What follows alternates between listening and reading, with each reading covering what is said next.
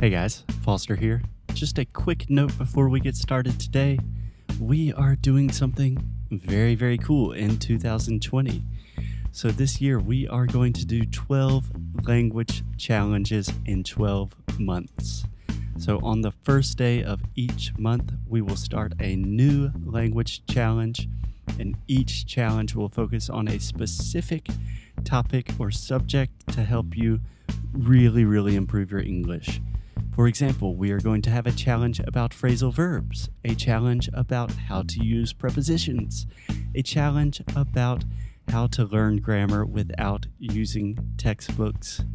Anyway, it's going to be a lot, a lot of fun, and we would love to have you participate. So, if you are serious about your English, you should really check out these challenges to learn more and start improving your English today. Just visit inglesnuecru.com. Okay, on with the show.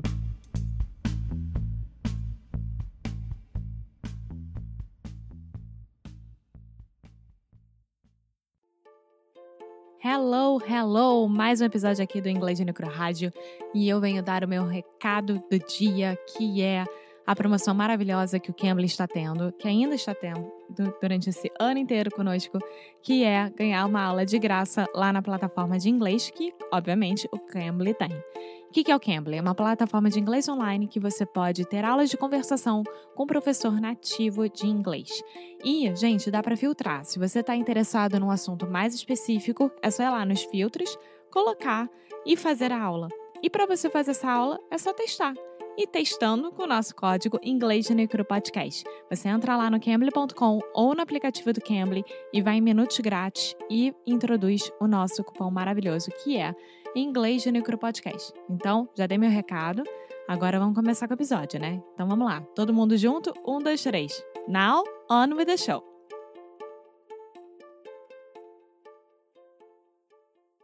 Hello, hello, hey guys, and welcome to another episode of Inglês no Cru Rádio. My name is Foster. I am here with Ah, me, Alexia.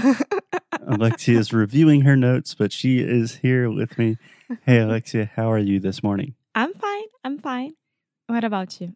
I'm doing fantastic. Fantastic. So today on so the British. show, fantastic is not British. Again, I am the English teacher. So this week on Inglês no Rádio, we are talking about thinkers and dreamers, personality types. So these ideas come from a book called Future Boards by a lady named Sarah Centrella. And if you didn't listen to the show yesterday, probably worth checking that out. But today on the show, Alexia and I are going to exchange a few more questions about what it means to be a thinker, if we are thinkers, and just debate, talk about it, discuss. Yes, we have decided that we should do one more about thinkers because we still have a lot of good questions. And that's it. That's it. Do you want me to start asking you a question? Sure, you want to ask me the first question? Yeah. Go for it. I am all ears. I'm an open book. So, first one Is your schedule predictable? Is my schedule predictable? See, these questions are hard because, okay, not really.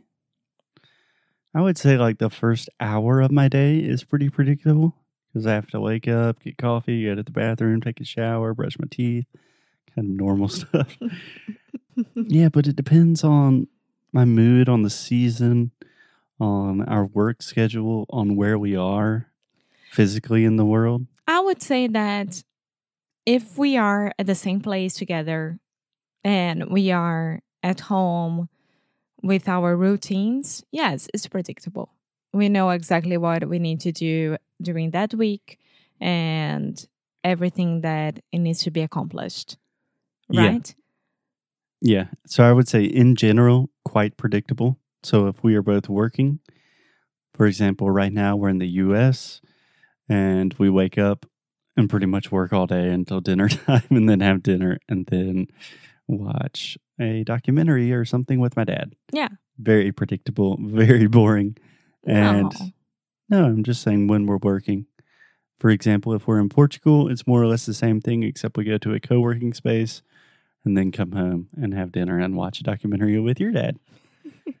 So You're when we are forgetting about our walks as well.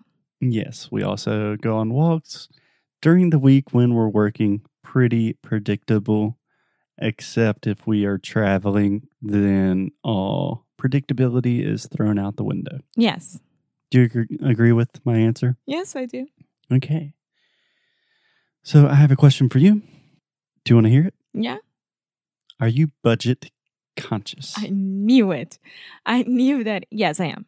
Nowadays, yes, I am. okay, so just so everyone understands the question, how would you say budget in Portuguese?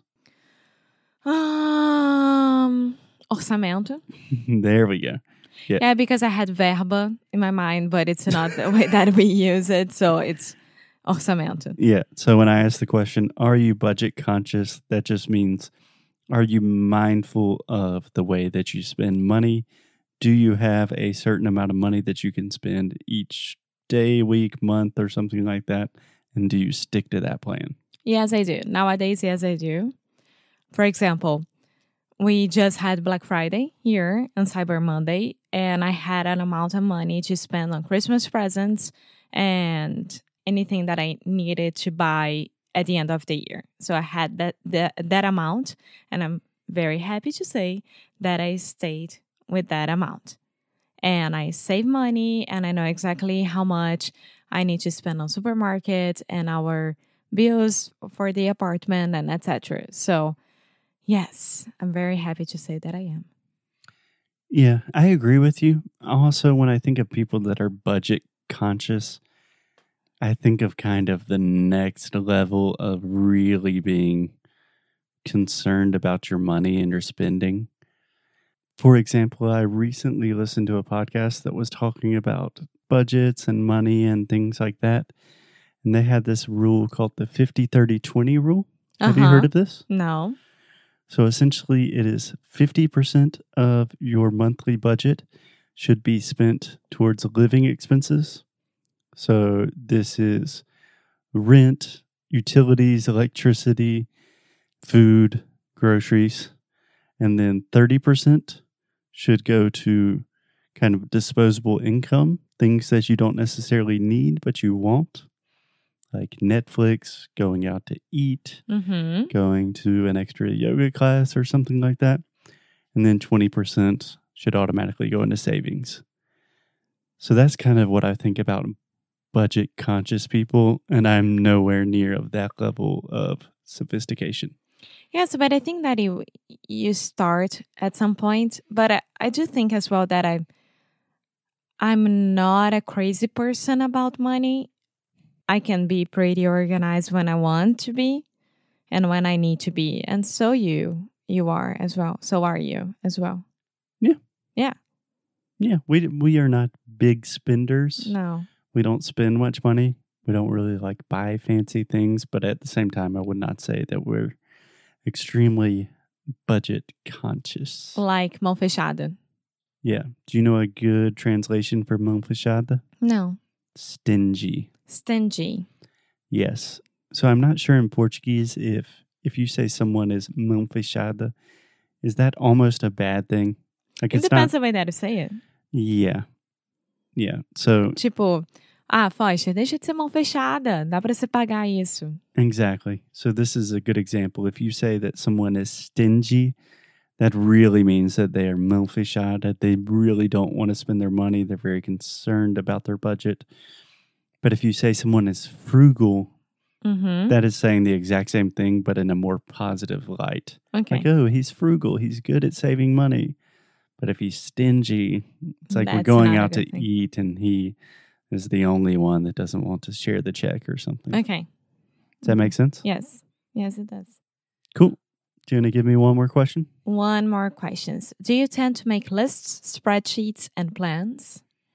Spreadsheets? Definitely not. List more and more every day.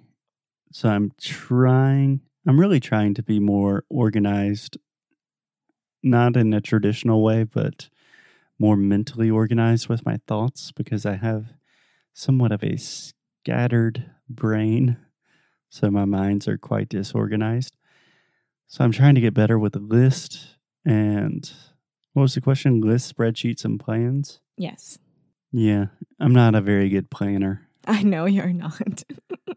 Yeah, I am a better. Uh, I am. I am a a big a, a small planner. Were you going to say a big planner and then you just changed to a small planner? yes. Okay, so the idea here, Alexia, is we have thinkers and dreamers. I believe from our conversation today and yesterday, we talked about thinkers. I think that you are much more of a thinker than I am. I think it depends on the occasion. There you go, thinking again. yes, oh, I am a thinker. okay, But why are you laughing? Don't you think that I am not a big planner? I am not a big planner, am I? you're a very big planner. No, I, I used to be. When you met me, I was all about plans. Nowadays, I just roll the dice and follow you, and that's it. I still think you're a huge, huge planner. Okay. I I love mean- my calendar. Well, you've been planning what gifts to get people for Christmas Yeah, I love that. since you've been here. No. And you ask me about it every day about different presents. I have not thought once about Christmas presents. You know why? When it's close to Christmas time, I'll go to the store or just go online and buy something that looks cool. I like to plan these things. I'm a dreamer, Yes, You're I'm a thinker. thinker. That's why we complete each other. Perhaps. So, in the next episode or two, we will talk about dreamers and see if I'm actually a dreamer or maybe I'm just a crazy person and see if Alexia is really a thinker or maybe if she's got a little bit of that dreaming heart within her as well. Or just a crazy person as well. Could be. We don't know. we will see tomorrow. So, until then, you guys take it easy. Keep up the good fight. Lose well. Hasta mañana. Bye! Muito obrigada por ter escutado mais um episódio aqui do nosso Inglês de Necro Rádio. Como sempre, vou pedir para você deixar sua review, deixar o seu e-mail no nosso site inglêsdenecru.com, ficar de olho nas novidades que a gente sempre manda, nossos recursos grátis, enfim, todas as novidades que a gente puder, a gente vai estar compartilhando com vocês, principalmente por e-mail. Então, é isso. Eu quis aqui dar esse recado. Como sempre, obrigada pelo suporte e a gente se vê no próximo episódio, tá bom? Bye!